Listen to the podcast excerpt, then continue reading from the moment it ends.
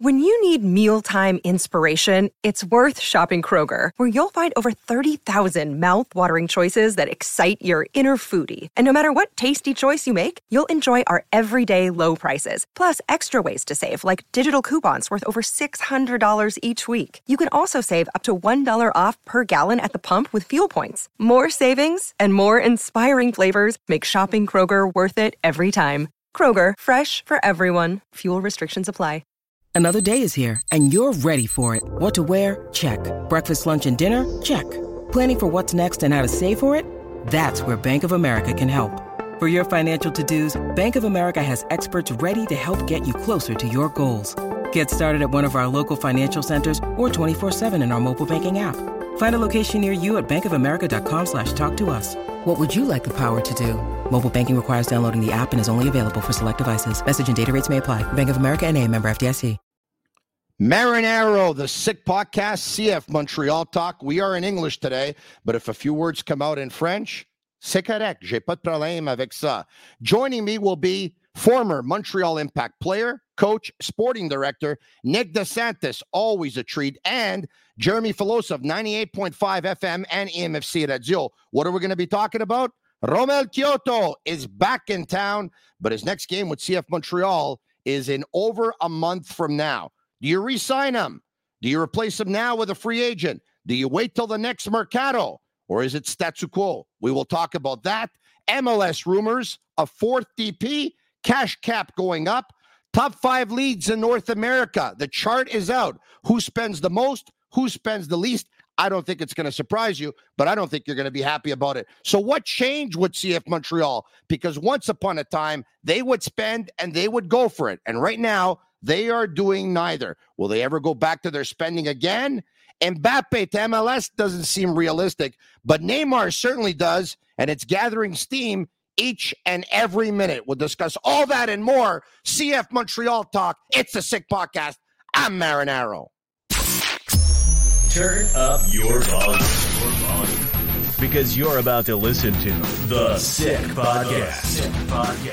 CF Montreal Talk. Chance. Here's the chance. They've got the goal.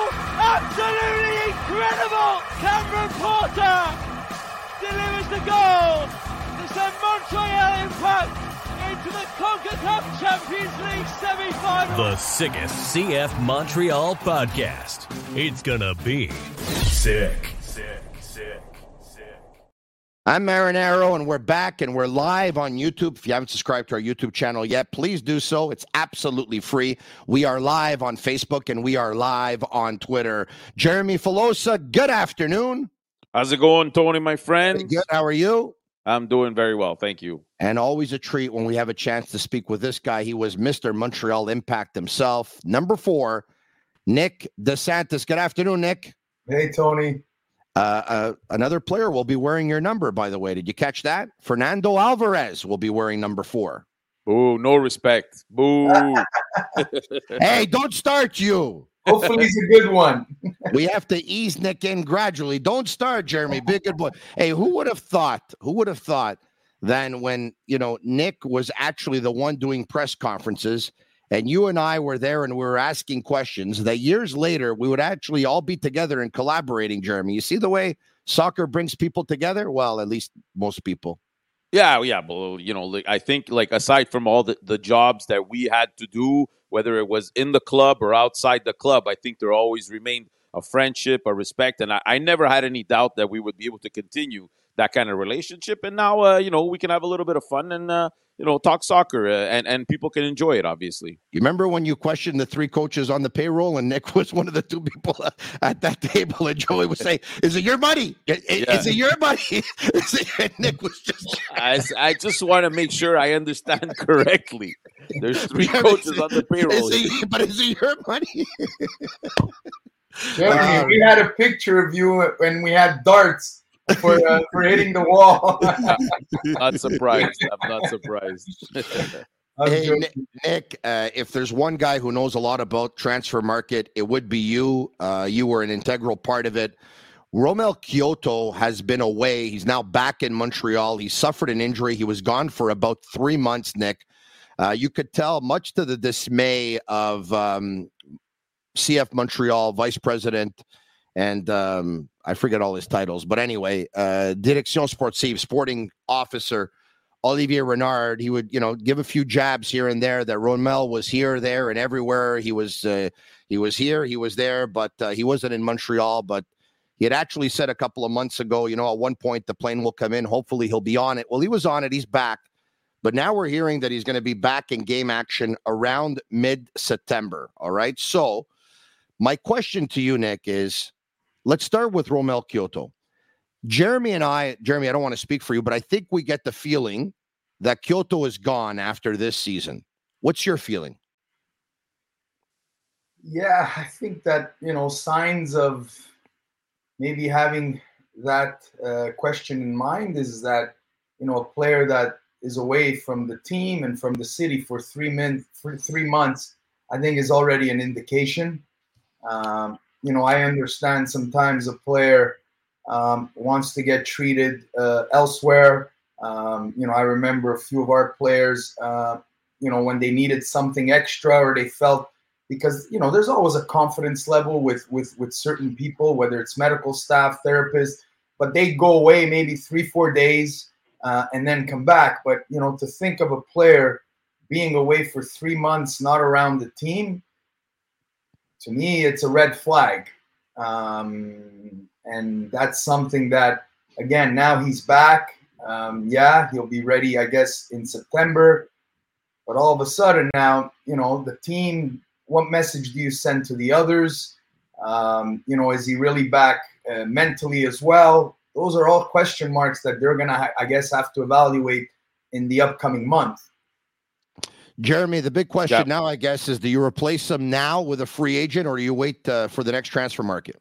Well, before I answer that question, you know, let me just put a couple of things clear. The club was not happy about the fact that he went back to Honduras to get his treatments. Uh, that's probably what generated, you know, Olivier Renard to take a few shots at him in the media. Uh, but now they allowed Matko Miljevic to go back to Argentina to do his rehab. So why not Romel Quioto? Now, everybody that I have spoken to around Romel Quioto is telling me that he's super motivated to end the year very well because he's going to be working for a new contract. I agree with you. I don't think they're bringing him back. I love Romel Quioto when he's healthy.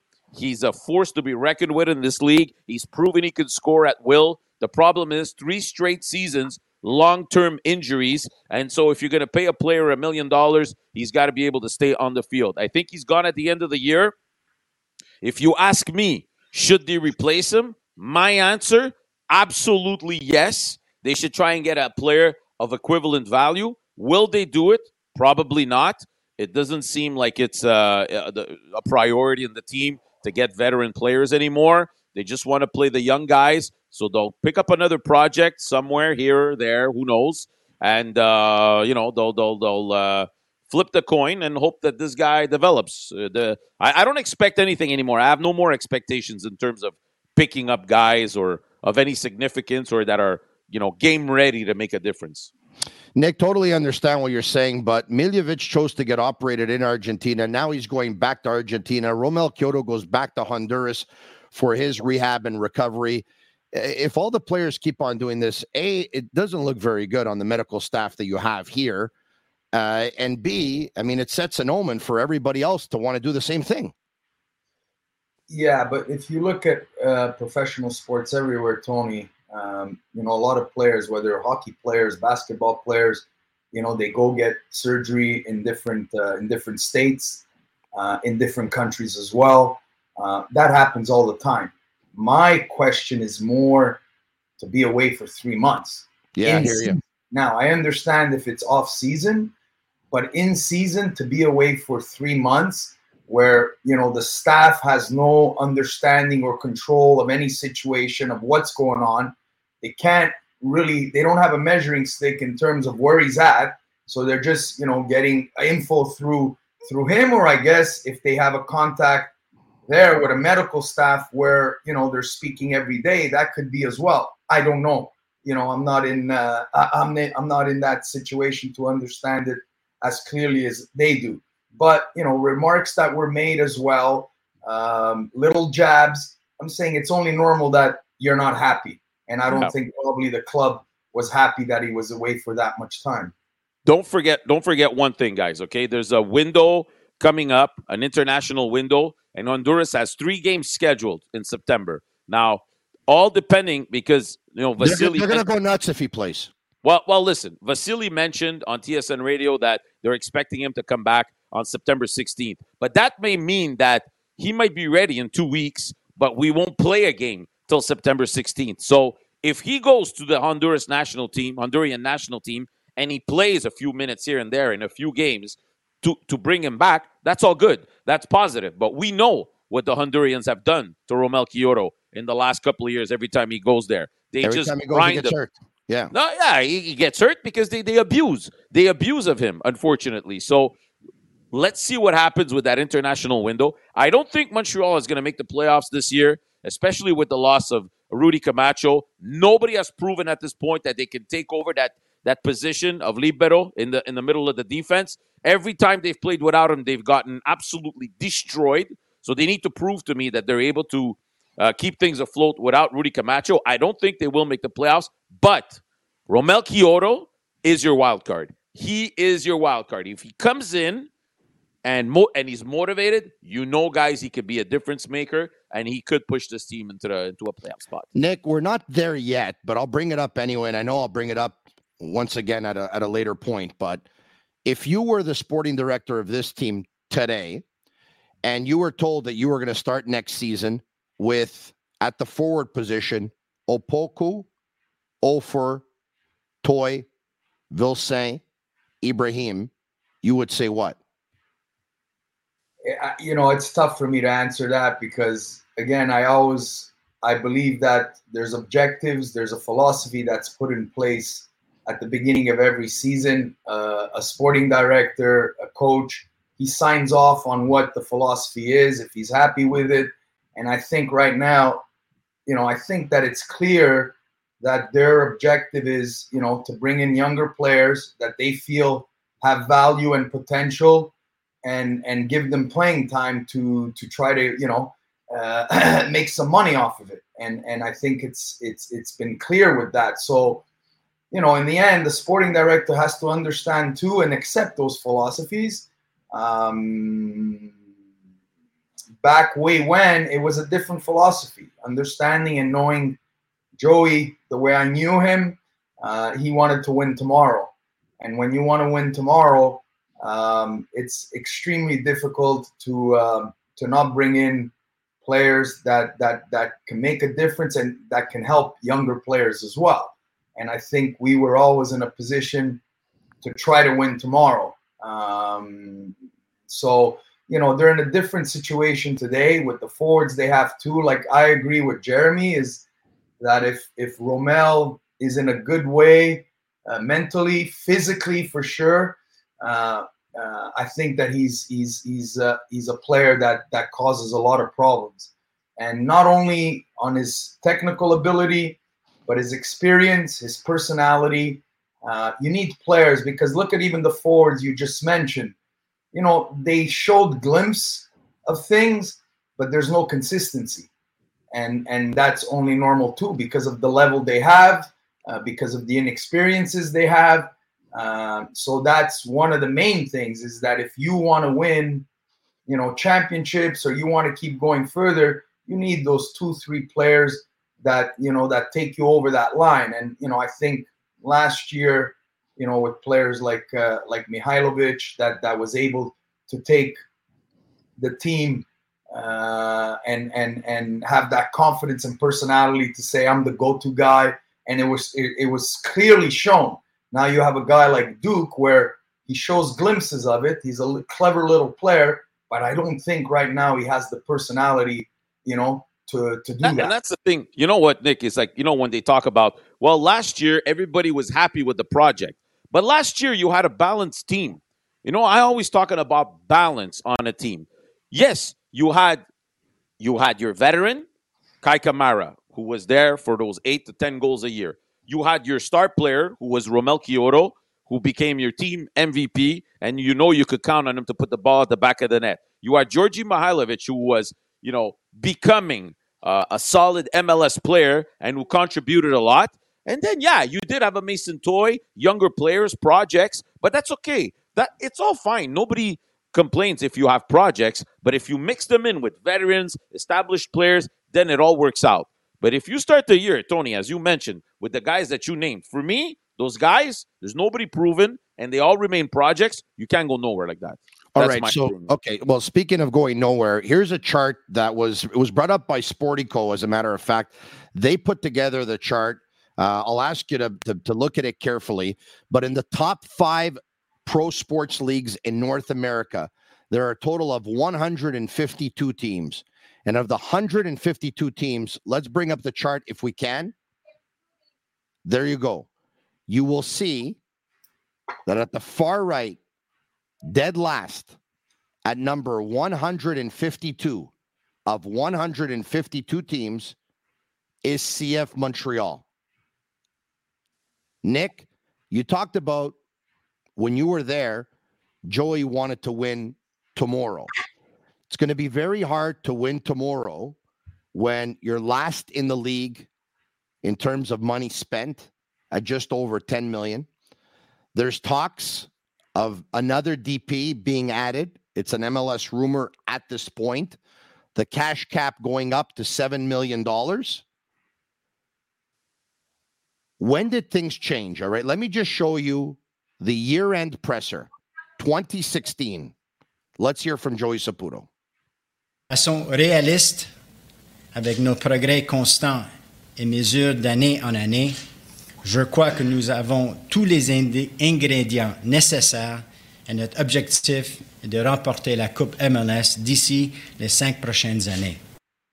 All right. Joey Saputo says uh, if we do what we have to do, I think it's realistic to think we can win the MLS championship within five years. You were there at the time, Nick. I know you remember the presser it was back in 2016. Five years makes 2021. Today we're in 2023. To which Adam Brass said this. No pressure with the MLS Cup statement. It's five years, Adam. Plenty of time. yeah, no pressure with the MLS Cup statement. Good one, Adam. Okay, Nick, what changed in your opinion? And I know you're not there right now, but at one point, something changed. This was an organization that went out and you went out and boom, uh, you signed the deal with with Marco Di Vaio. You went out, you signed the deal with Nacho Piatti. You went out, you signed the deal with Didier Drogba. What changed, Nick? I guess, you know, philosophy. Uh, I think, you know, I think that those years too, uh, the club was was was losing a lot of money, which I think a lot of clubs do as well. Uh, but that's what happens at times when when you know you you want to be on top. You know when when you talk about the last couple of years, and it's funny because expectations, objectives, and the hype changes because in the last few years, you know it's weird because if we would be five years ago um, or six years ago in tenth place, when you have players that you want to kind of like be in the playoffs and have a run you know, we'd be under a lot of pressure. Right now, it's almost like, you know, we're in a good position. So the, the, the philosophy's changed, guys. You know, back then, you know, we were fighting against Toronto TFC that had Giovinco, Bradley, uh, Altidore, you know, and we needed to try to compete, and we did compete against them. So philosophies changed, objectives have changed, and that's something that, you know, whether it's he's tired of losing that kind of money, um, I don't know. I, am not there anymore. Uh, but I knew back way when, you know, we'd have those conversations of, you know, going younger and, and trying to invest in, in young players.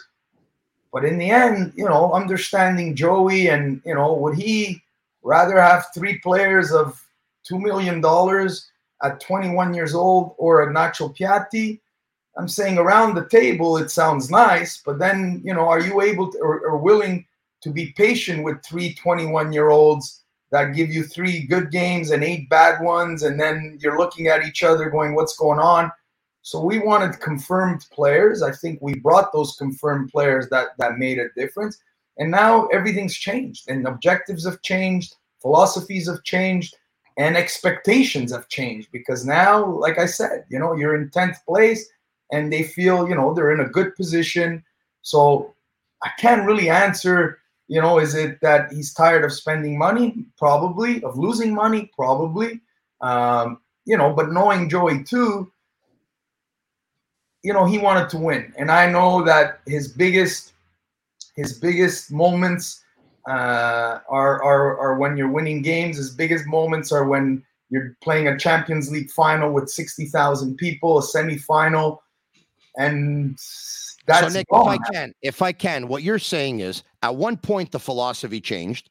Um, so everyone understands the philosophy. The philosophy is not to spend the money that they used to. The philosophy is to try and get some young players, probably not a lot of money. The philosophy is to try and play them and then sell them.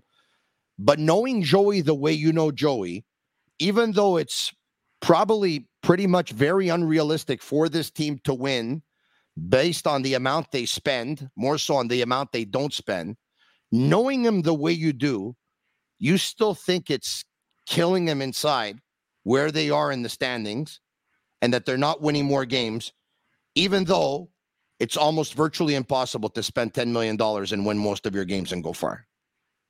Well, you can look at it two ways. Either he distances himself and kind of tries to get away from it, but knowing Joey, I'm saying he wants to win every game. I think that, you know, the incident that happened last year, even with Wilfried, you know, uh, after a loss at home, that shows you that you want to win.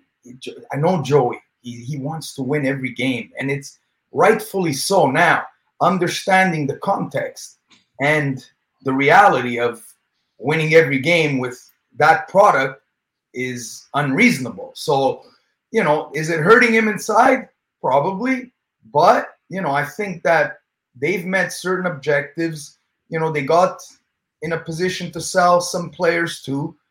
You know, those are gratifying as well. And and and those are objectives that are met, but I don't know now if he's happy, if he's not happy. That's something Guys, can't I can't answer. I got a lot of things to say here, so I hope you'll give me the time. Go ahead.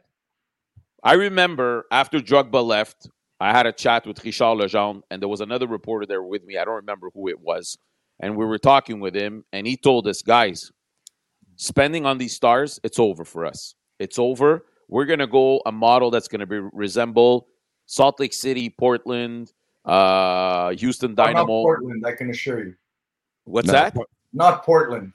Was no, it Portland? Jeremy, I, I, think it was Salt Lake or Portland spends a lot of money. Jeremy Portland has had a couple of number tens over the past oh, yeah. couple of years. Okay, not okay. So yeah. I, whatever. I don't remember exactly the teams the teams that he named, but he said we're not going to be spending that money. I think the way that things ended with Drogba was, you know, uh, uh, uh, uh, an important moment. It was a turning moment. I don't think Joey wanted to live that anymore. To to have that hang over his head, a superstar player not happy, wanting to leave all that feud between the fans, who's who's who's on Joey's side, who's on Drogba's side. Now they were losing a lot of money, about ten million dollars a year, year in and year out. When then players are happy, they don't want to leave. Eh? By the way, just so you know, when players are What's happy, that? they don't. When players are happy, yeah, they don't want to leave. Of course, of course. Okay, so the team was losing about ten million dollars a year. Then the COVID hit, and then they lost more money, a lot more money. And I think that solidified the idea that as of this moment, we're changing our philosophy. Joey's fun now. It's not the wins anymore, Nick. It's oh, we sold this guy for five million. All right. That's why I suggested we should ring the bell when a player is sold. Because that seems like right now, that's the objective of the team. You know, I had a chat with somebody at Sportico uh, a few years ago, off the record on Twitter, uh, mm. in uh, private messages, who told me every million dollars you spend as an owner normally will get you five million more in your evaluation. Every million. Who makes that money in this world? I don't understand. But look at the other owners and all the money that they invest, whether it be in their academy, whether it be in their training center, whether it be in their stadium, whether it be on the field, on the players, in the whatever. Every million you spend, they will evaluate your property five million more. So that's what I don't understand. Makes sense because they probably spent it. about sixty million on Messi and they're probably going up about 300 million in their evaluation. But, but that, We're talking but, about it. But Tony, if you put 25,000 in your house and you redo your kitchen, can you sell your house 75, 100,000 more? Probably yes. That's the way the world turns. Now, th- this this I- im- imagine if I would put my autograph on the wall. I- imagine, imagine, you know. I get two million more, Jeremy. So, so just to tell you, but then you know, the uh, I think Olivier Renard said it best when he said, "You know what? I don't want to lie to people. I don't want to tell them that we're playing for championships because I don't feel good saying something like that." Last year, guys, the team is in a is one of the best teams in the league. You have a true, realistic opportunity to win, and you pick up nobody at the deadline. Nobody. You picked up Chinonso Offor and you loaned them out to Belgium. That's it. You added zero. This year, you're in a playoff race and you let go of your better, best defender and you admit that you're bringing in a 19 year old project. Okay? I have no problem with projects, but timing is everything. Why did you keep Georgie last year and told him, no problem, we'll let you go, but you're going to finish the year with us? Why? Because we're in a race. Because we're they trying have to make the win something. playoffs. They would have let Okay. Georgia go. They don't make the playoffs. They get crucified. Okay, yeah, but this so now you're letting Camacho go, a proven veteran, potentially your MVP this year, and you bring in a 19 year old who you say yourself in a press conference is a project, and now people are supposed to think that what that that you're going out there to win. No, stop it, stop you brought it. up you brought up Olivier Renard. All right. Uh, in in a sense, some are going to say he's got a difficult job because we know Of the course. context that is and all that. No, but Jeremy, I beg to differ. I think he's got a great job. He's not expected to make the playoffs. They spend ten million bucks a year. no, there's no expectations. He's got to play young players. Their value, some of them, it's going to go up by default. Sometimes it goes up just by getting minutes. Obviously, the better performances, the more it goes up. Of course, They sell players. Hey, he probably has. He probably said to Joey, Joey, this is what you want me to do? No problem. Joey probably told him, yeah, you No, know but- what? For you every know, but- player no, that I'm- you sell, that we sell more than a million bucks, uh, I'll give you, uh, give you a bonus. But no yeah, problem. well, I'll yeah, but it. a lot a lot of technical directors have that kind of uh, deal in their contract where they have bonuses added to their their salaries if they sign players. And if that's the case, then why would he want to change any of that philosophy? It wouldn't make sense to him. But when I asked them about Camacho and why they were letting him go, and they said, you know, nobody remembers that three years ago or whatever, he wasn't playing so well, and people were upset with him. Yeah, and in three years. Uh, talk about Messi where he was in three years. Talk about Messi where he is now. You can't compare. What happened three years ago, the value of a player can go from 100 million to zero, depending on what happens. So, what happened three years ago, ça compte plus. Ça existe plus. What we know right now is that teams were interested in him. He's your MVP defenseman. And whatever happened three years ago with his medication or whatever, it doesn't exist anymore. But the Nick- reality Nick- is what it yeah. is right now. so Nick, eh, we obviously everyone knows what's going on with Lionel Messi and what's going on with Inter Miami. I mean, he's got seven goals in four games. Four games, he was the man of the match in all four games. He's taking the league by storm. He's taking Leagues Cup by storm. They've added Busquets. They've added Jordi Alba. He went to the worst team in the league, and all of a sudden, the worst team in the league. You don't even know if they're going to lose a game between now and the end of the year. Now, there's an MLS rumor once again. I'll bring it up of adding a fourth DP. This team, as a DP, they have Victor Wanyama, who you know if I gave you Victor Wanyama as a DP and your only DP, Nick, you would say what exactly? Well, you look He's at the top player at positions. To me, you know, when you're talking about a DP, you have to right away think of okay, what where's where is it most important? I think for me, DPs are either forward that's going to guarantee you between 15 and 20 goals, or uh, a 10, an offensive midfielder. You know, a defensive mid is extremely, extremely important uh, because of leadership qualities, because of personality, because being a, a link between the offense and the defense. Um, you know, with all due respect to Wanyama, because I think he's a very good player. Um, you know, uh, if you have one DP spot, you know, I would I would probably put it somewhere else. Uh, with all due respect um, to uh, to Wanyama. But what I, I want to know, Nick, I'm probably putting you on the spot here, but you're a big boy. I know you can take it. So, so I'll just ask you if you were in that room today and okay, you got the three DPs, you got the team spending the way they're spending, you know who they are. And now there's talk of a fourth DP, there's talk of the cash cap going up to $7 million. And this project, this philosophy that they have right now, and they've had for a couple of years, is explained to you because Jeremy and I, we get the feeling that everyone just looks at everyone and says, okay, well, that's what you want. It's okay. But we know that when you were there, even when Joey didn't agree, like sometimes you would try and change his mind, and sometimes you would fight for something. So I want to ask you that if you were there right now, and this was explained to you that this is the philosophy and this is the business model, you want to win too. You would say what? Yeah, it's that's it's tough to answer because maybe you can go after a young player that his potential is very high, but you know the top. I'll give you an example. The, the you know in our in, in in South America, the top top young players. You know when you look at Almiron that came to Atlanta, Almiron would have never went to Atlanta if Tata Martino wasn't there. Was there? He, it, it's impossible because you have to sell this project to a player that has already huge interest in Europe. All right. And you need to sell this. And I think, look at what's going on now in Miami.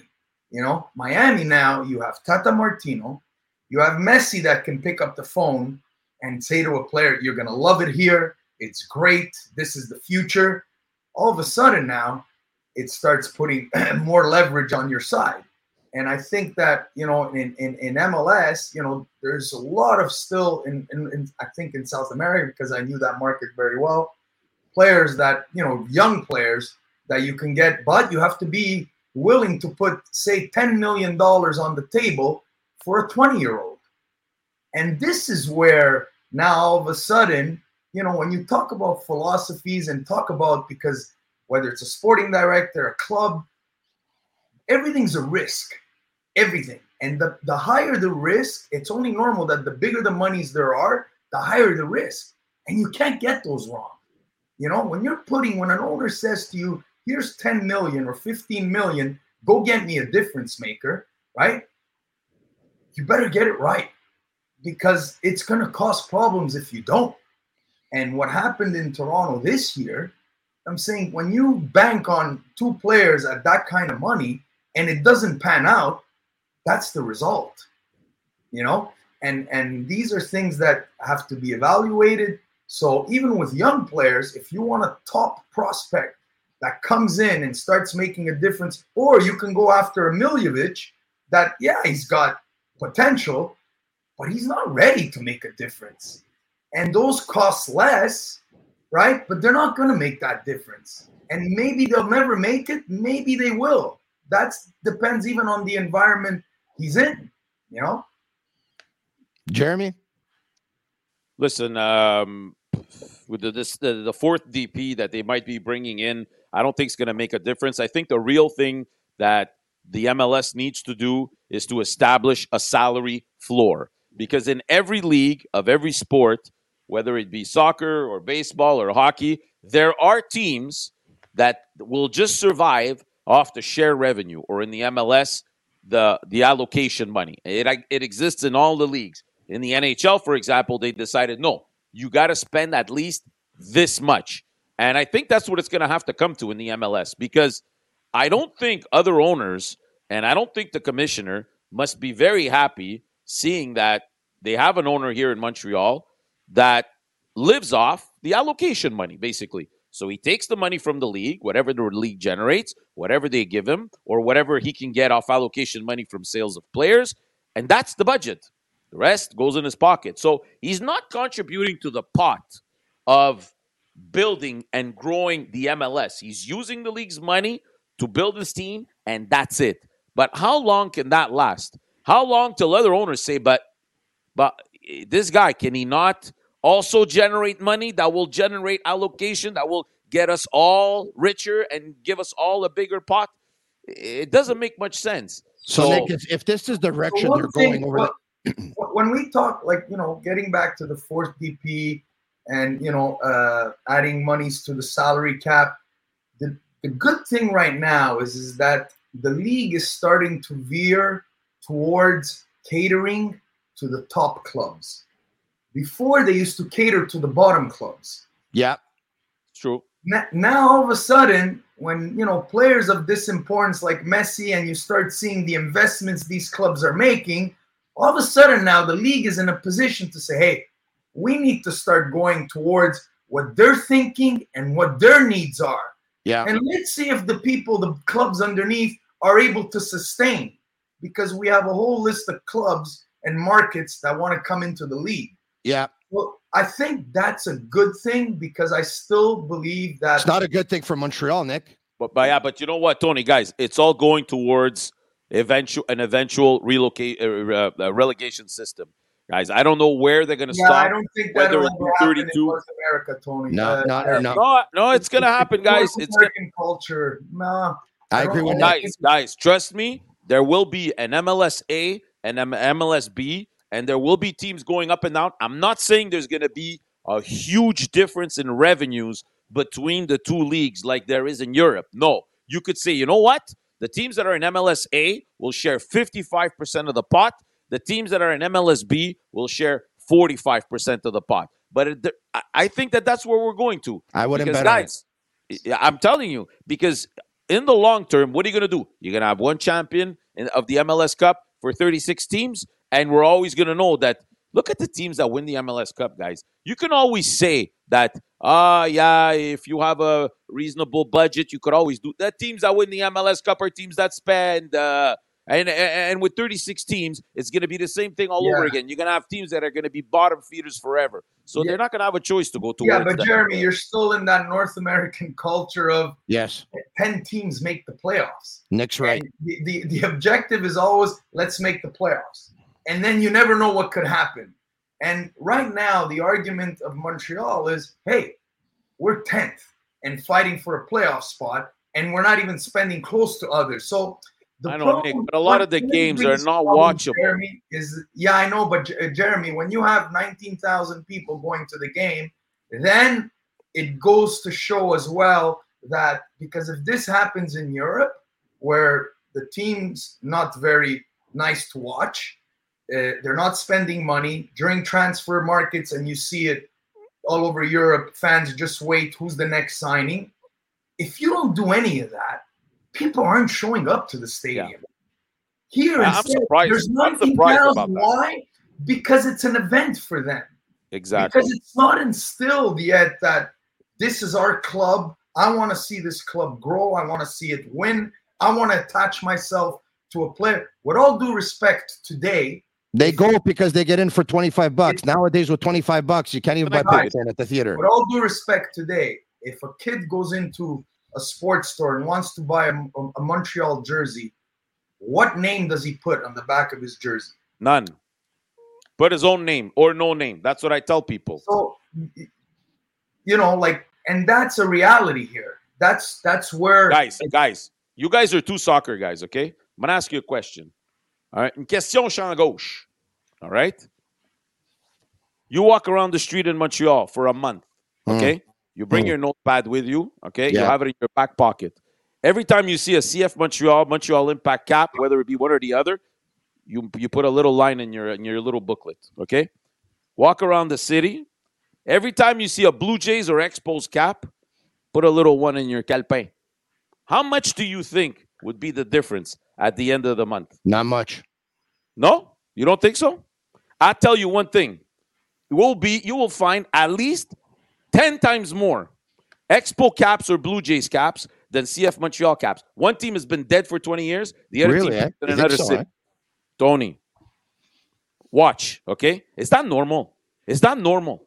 It's not normal. It's not normal. That that has to change. And that for me is No, a this- direct listen, this I know. example If you go, there's a problem. I'll take it a step further.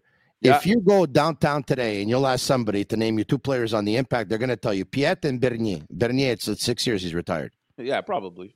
right? If you Yeah. would go Little Italy, they would tell you Biello and DeSantis. Okay, but why why is it that you you could go you could go downtown the old port in those you know those shops there that uh, Yeah, where you pick up a souvenir? There's Expos jerseys and caps still in the window, but there's no CF Montreal or Impact uh, jerseys. If you're lucky, they have something in the back hidden. Is that normal? Is that normal? So, Nick, Unreal. uh, with all this said, and at one point there was a talk of either renovating the stadium or relocating the stadium. But if the team doesn't want to spend more than 10, 10 and a half million dollars, and some of the money that they spend is actually GAM money, and the team doesn't want to go out to get a second or third DP, and now we're talking about a fourth on its way. I guess it's not very realistic to think that they're going to pump money into the stadium, is it? it, those it's a tough question to answer because you don't know what they're thinking. Well, and Mosey too. All the questions are tough. No, Yeah, no, I I, no, no, no, no, no, no. Hold on a second. I asked the tough ones. Jeremy asked the. Yeah, the, the, the- the, thing is, is that you don't. I, I don't know what they're thinking. I don't know if they feel they're in the right direction right now. We've sold some players. We're in the right direction. Our philosophy is working. I think that you know, if we go into a downtown stadium, I think Yeah. we're going to attract a different crowd, a different generation. I don't know. I, So Nick- Nick. I'll tell you this. We talked about some of the things that Joey said in the last six or seven years. At one point, I also remember him saying something else, which was very interesting. And at one point, he said that one day the MLS will progress to a rhythm that they won't be able to sustain or follow.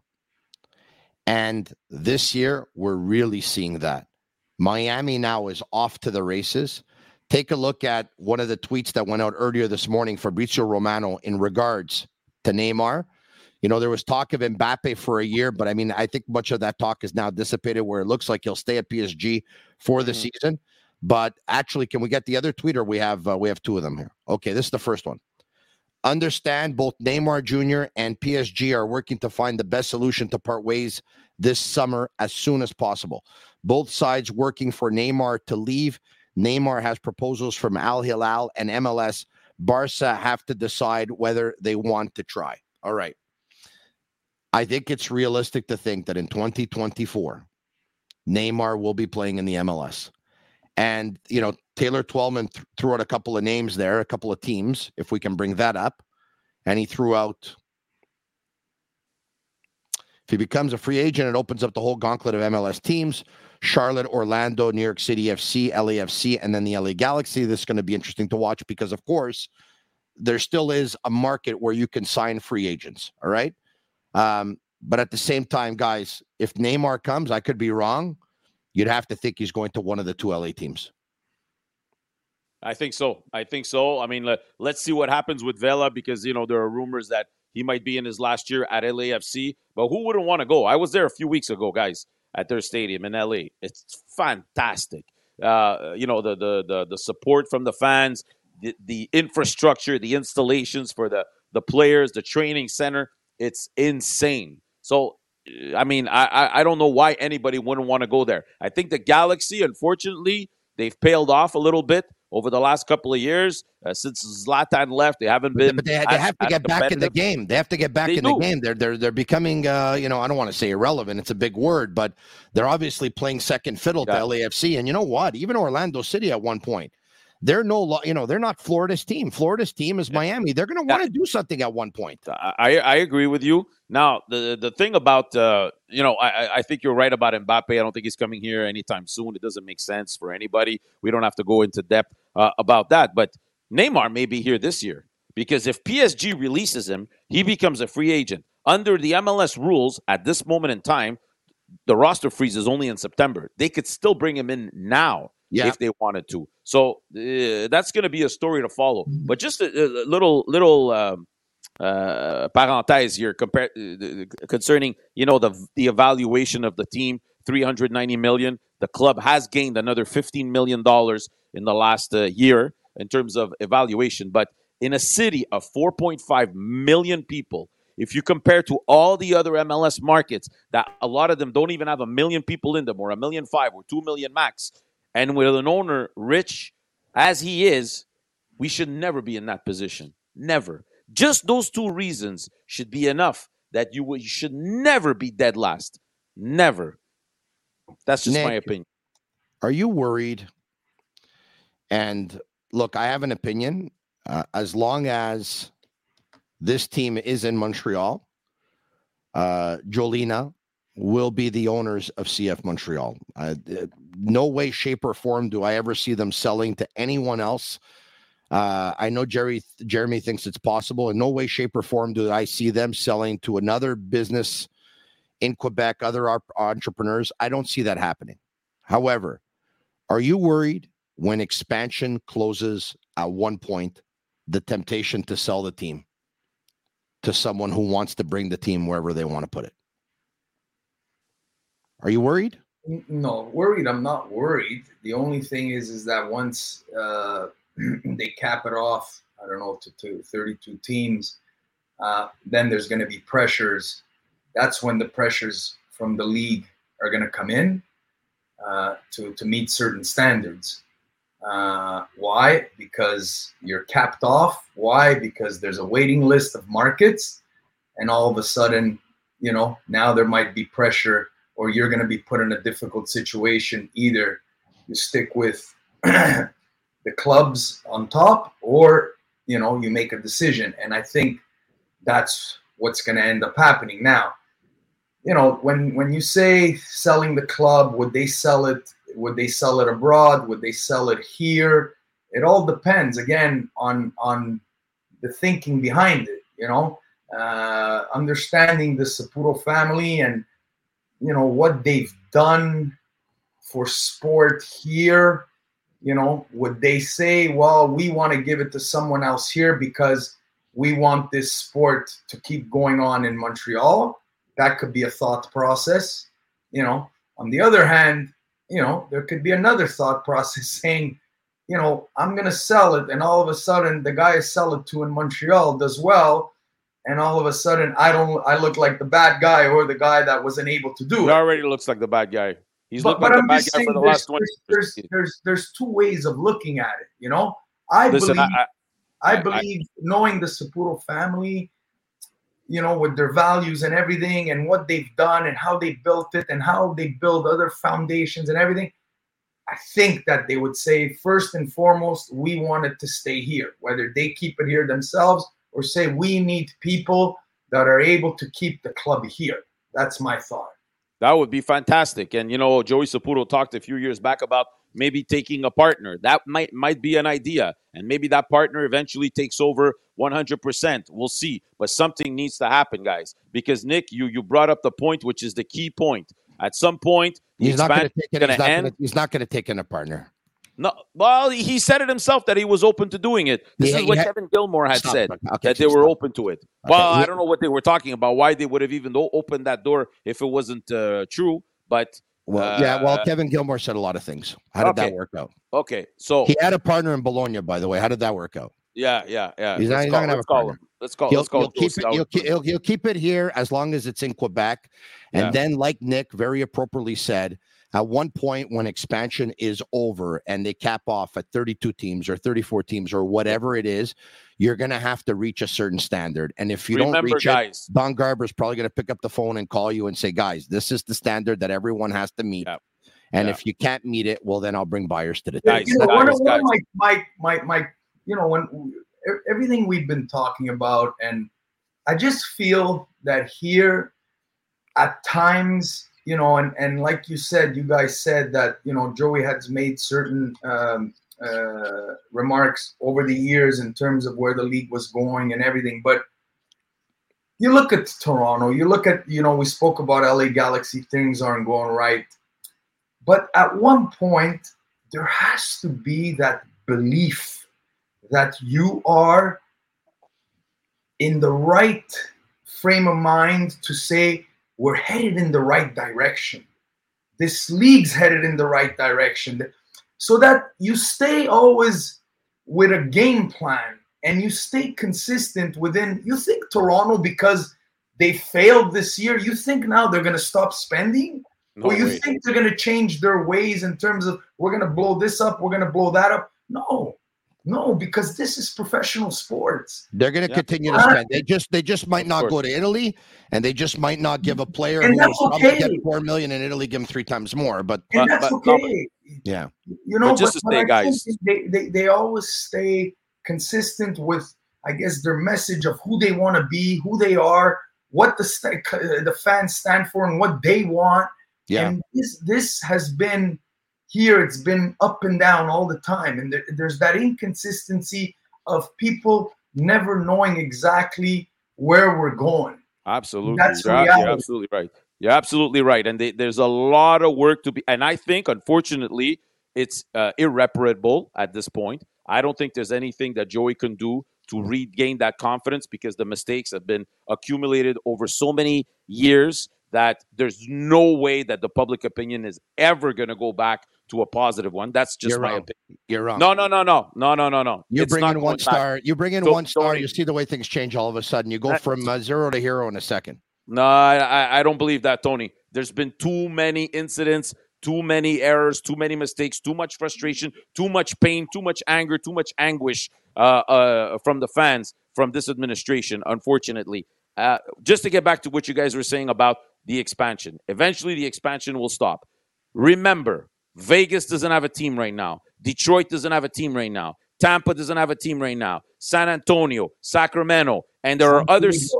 Okay, Sa- San Diego's going to get one now. Eventually, San Francisco doesn't have a team. We'll see what happens with uh, San Jose and everything. Just to tell you, there are markets out there in the U.S. guys that will want teams, and if we don't do what we need to do here, eventually Don Garber is going to say, "Let's see what we can do in another market." Because I'll tell you one thing: two major leagues moved teams out of Quebec and never regretted it. No, The that can't Nordiques happen. went the Nordiques went from Quebec to Colorado, and that franchise thrived. can't happen. And I'll tell you one thing: Gary Bettman does not regret moving that No. team to Colorado. And you know what?